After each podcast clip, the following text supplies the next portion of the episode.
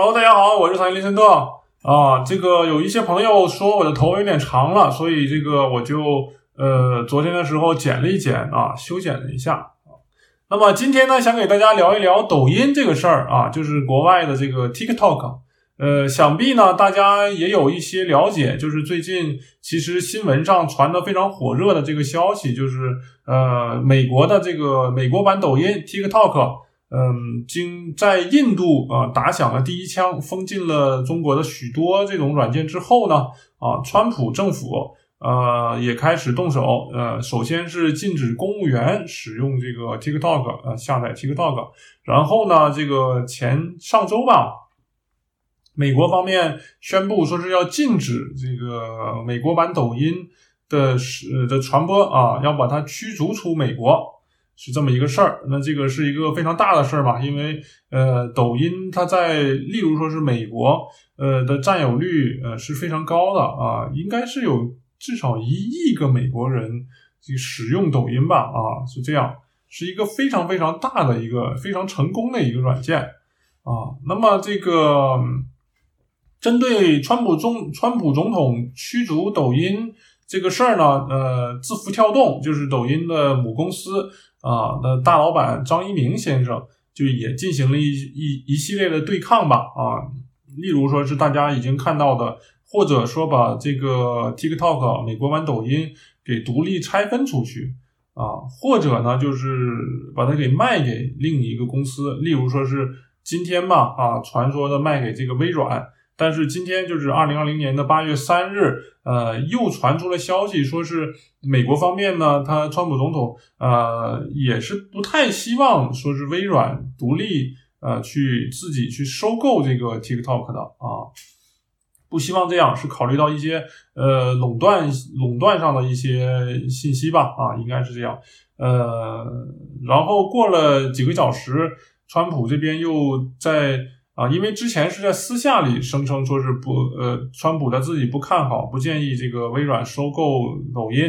但是他又公开发表声明，说是应该是给微软四十五天的这个时间吧，啊，跟这个字符跳动，就是抖音的母公司，再进行一一轮的或者几轮的商讨，然后给出一个令美国政府满意的一个结果吧，啊，是有这么一个事儿，嗯。然后说到这个呢，就是我在呃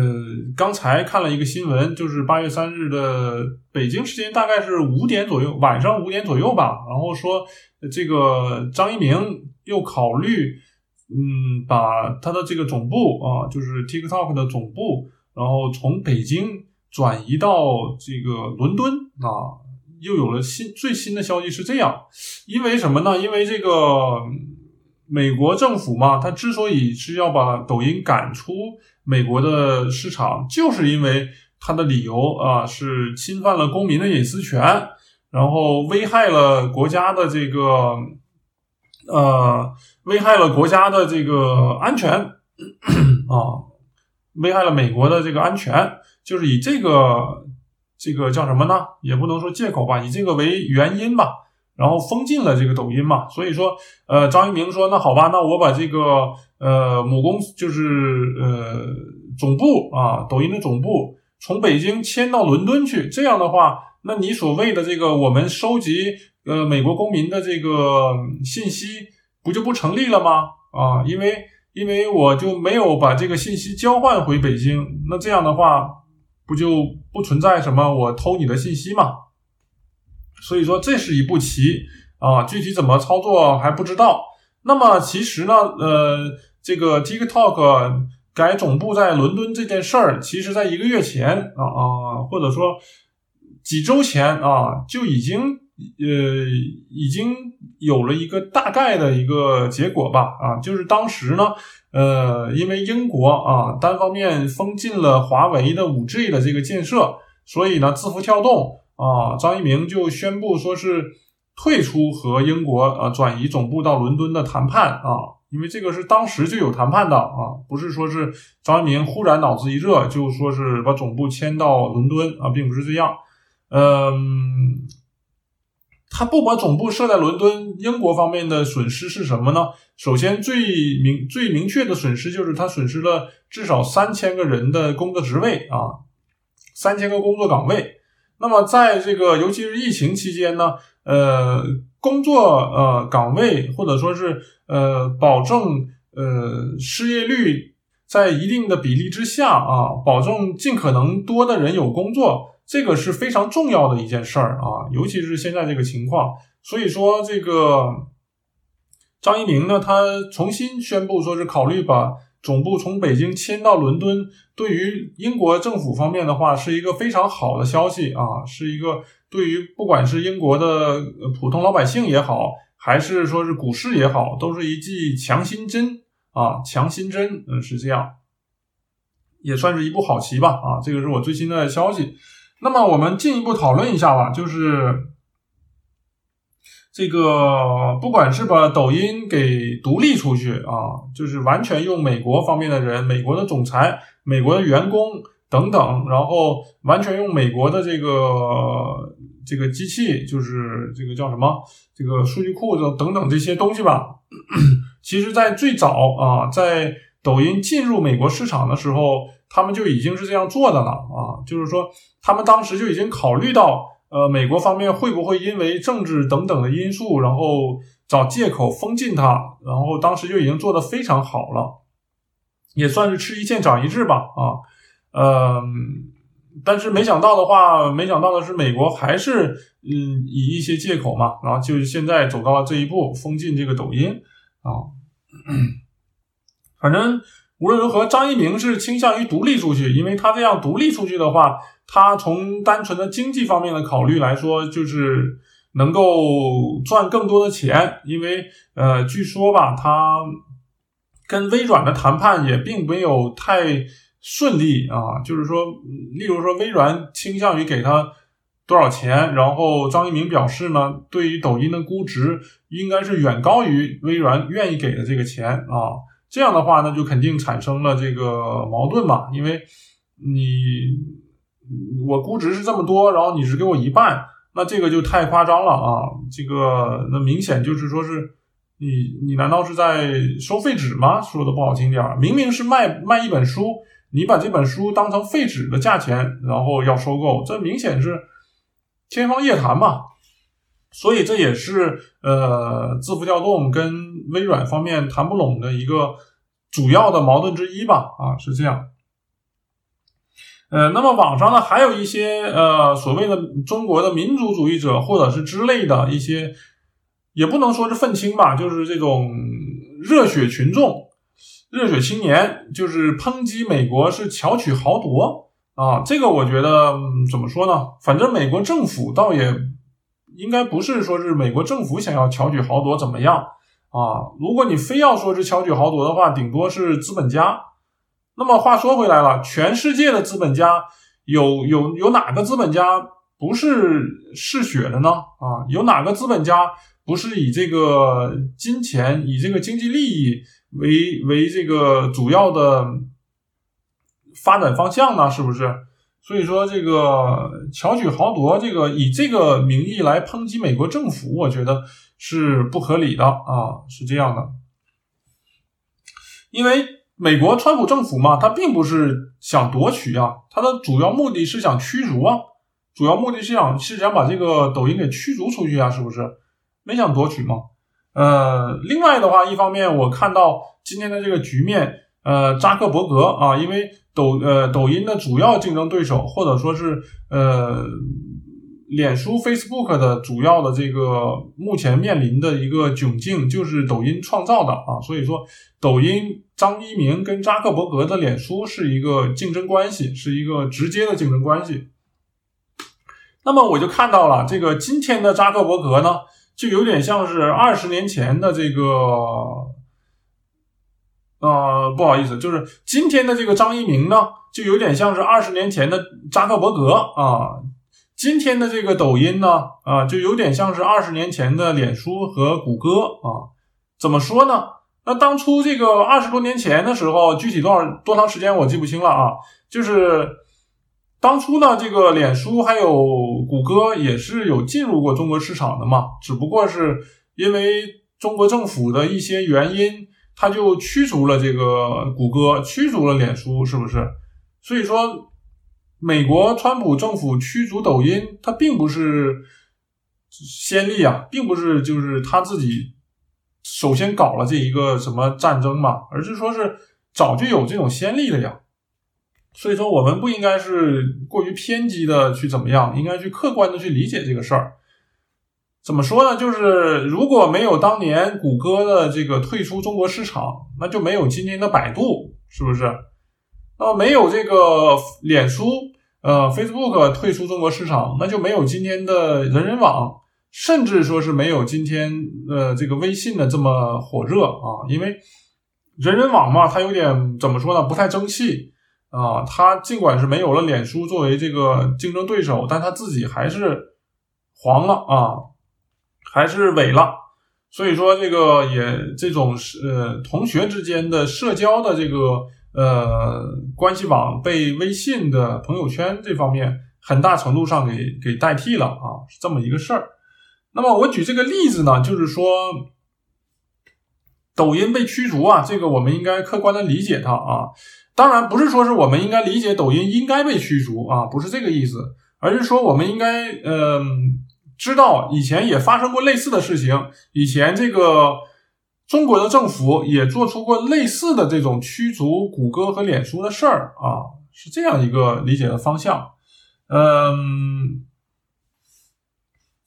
那么，我个人觉得，川普呢，他驱逐这个抖音，他打压抖音的主要的原因呢，就是说，他也看到了，就是目前来说，社交软件的重要性啊，社交软件对于政治、对于经济的这个重要意义所在。所以说呢，他这个驱逐抖音，一方面是打压了这个中国的呃科技的这个软件的发展，打压了中国。呃，通过这些科技软件，进一步的在获得国际地位的这一个渠道。另一方面呢，不得不从怎么说呢？有一些人可能说是阴谋论吧的角度来想一想啊，这个川普为什么这么不遗余力的帮助扎克伯格驱逐抖音，帮助脸书打击他的竞争对手？这个扎克伯格跟川普呢是很早就有认识的嘛，然后他们之间，尤其是最近的这个二零二零年的七月六月七日吧，啊，呃，脸书它不删除川普的一些呃所谓的啊，就一些美国很多民众说的呃。不正确的消息啊，这个说的有点拗口，就是说，川普发布了一个针对美国警察压死黑人扎呃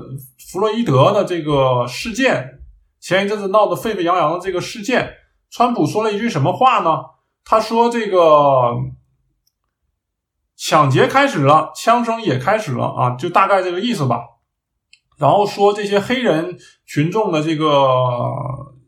暴动。呃，是借着这个以悼念黑人呃弗洛伊德的死亡为借口的一种暴动行为啊，川普是这么说的，然后受到了包括推特以内的许多呃网络媒体的这个删除啊，就是说推特这些媒体呢把川普的这句话给删掉了，但是脸书没有删掉川普的这句话啊，于是这个美国的这个民众很多人。甚至很多的这个公司，例如说是什么星巴克呀、什么耐克啊等等的这些公司，就不再呃在脸书上做广告了啊，以以作为对这个扎克伯格没有删除川普这种所谓的煽动性的错误的话语的一种一种抗议啊，可以这么说。那么这个。通过这个例子呢，啊，以及二零一九年的什么时候？我看一下，二零一九年的这个九月二十日啊，这个扎克伯格还在白宫面见了川普啊，就是说扎克伯格跟川普呢是这近几年来关系是非常好的，由此我推断说是，呃，这个川普在这方面不遗余力的打击这个抖音，也是作为对扎克伯格的一种回报、一种回应。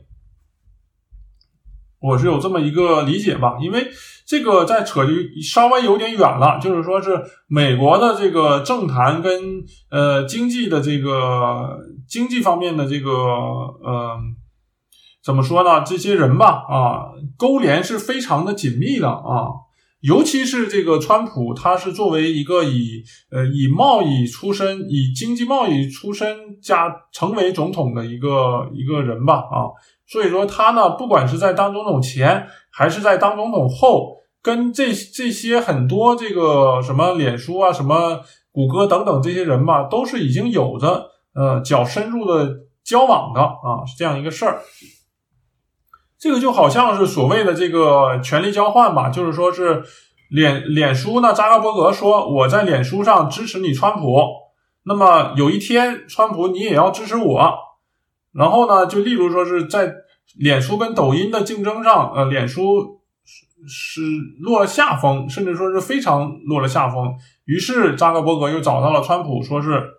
总统先生，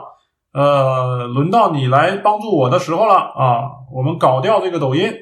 然后对于这个川普来说的话，其实搞掉抖音，抖音也是对他也是有利的，所以两个人一勾连嘛，就成了今天的这个局面。呃，我个人猜测是有这样一个可能性吧，啊，嗯，是这个情况。那么我们继续看一下这个，呃，到底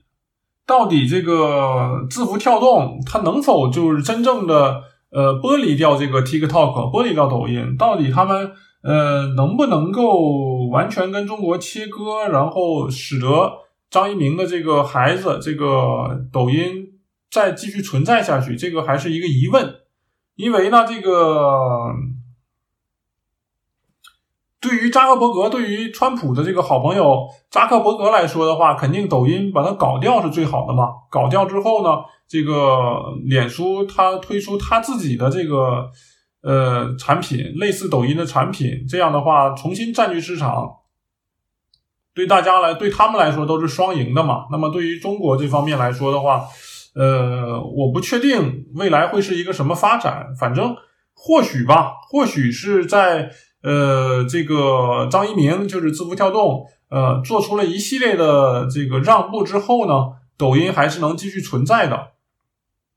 或许是这样，因为我觉得不管是在美国还是在欧洲，抖音都是占有很大的市场呃市场的一个软件嘛。你美国尽管厉害，也不可能是完全毫不讲理的将这个抖音给搞掉。我个人觉得是这样，顶多是说是在削极大的削弱这个抖音，然后进一步的使得扎克伯格也占一定的便宜，然后使得美国也重新崛起一个他们本土的这个软件啊，是这样，呃。总的来说就是大概这个情况吧。反正无论如何呢，我觉得中国应该加快这种这个世界社交媒体以及这个未来新科技的这个研发和推广啊。如果对于对于中国政府，如果他们想呃进一步的在国际上打出声势啊，占有更多的地位来说的话，中国方面应该做这样事儿。中国政府应该扶植呃这些高科技的这个公司啊，去进一步的占有市场。这样的话，加强地球村上所有村民的互通有无嘛？这样，嗯，对于大多数村民来说，就是世界上的人来说的话，嗯，不但是加强了相互之间的关系，加强呃，提供了更多的休闲娱乐的方式嘛。另另一方面来说，也是呃，使得这个中国在世界上呃更响亮啊，是这么一个情况。那么今天的节目主要就说这些啊，感谢大家的收听，啊，那么我们下期再见，我是林森特，一个对社会热点关注的人，再见。